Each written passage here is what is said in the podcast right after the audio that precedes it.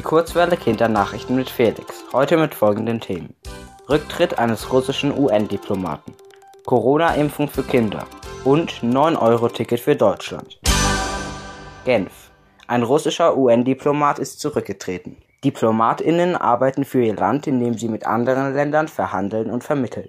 Boris Bondarev war so ein Diplomat für Russland. In Genf vertrat er bisher das Land bei Verhandlungen der Vereinten Nationen. Am Montag trat er zurück, weil er mit dem Krieg gegen die Ukraine nicht einverstanden ist. Er sagte, dass er als Diplomat einen Teil der Verantwortung dafür tragen müsse. So eine offene Ablehnung des Krieges ist bei russischen DiplomatInnen selten. Denn die Regierung unter Präsident Putin geht hart gegen solche Kritik vor.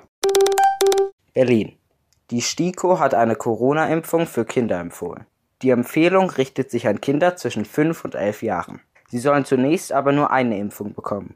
Vorzugsweise soll dafür der Impfstoff Comirnaty von BioNTech und Pfizer verwendet werden. Es wird davon ausgegangen, dass die meisten Kinder in dieser Altersgruppe schon eine Corona-Infektion hatten. Laut STIKO zielt die einmalige Impfung darauf ab, eine Basisimmunität aufzubauen.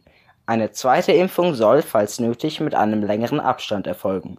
Für Kinder mit Vorerkrankungen gibt es schon seit Dezember eine Empfehlung der STIKO. Sie sollen auch weiterhin zweimal geimpft werden. Berlin. Ab Mittwoch gilt in Deutschland das 9-Euro-Ticket. Seit Montag kann es bei der Deutschen Bahn und Verkehrsverbünden wie dem MVV gekauft werden. Das Ticket gilt je einen Monat lang im Juni, Juli und August. Es gilt in Linienbussen, Bahnen und im Nah- und Regionalverkehr. Also überall außer in ICE, IC und EC. Auch Monats- und Jahreskarten, wie zum Beispiel Schülertickets, zählen dann in ganz Deutschland. Die Bundesregierung möchte damit die gestiegenen Energiekosten abfedern und gleichzeitig mehr Menschen zum Bahnfahren bewegen.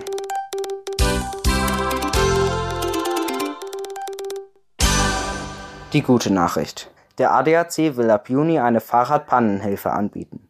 Der ADAC ist ein Club für Autofahrende, der bei Pannen hilft. Seit Juli 2021 bietet er in Berlin und Brandenburg auch Pannenhilfe für Fahrräder an. Dieses Pilotprojekt soll nun auf ganz Deutschland ausgeweitet werden. Für Mitglieder des ADAC soll der Fahrradpannendienst kostenlos sein. Das Wetter.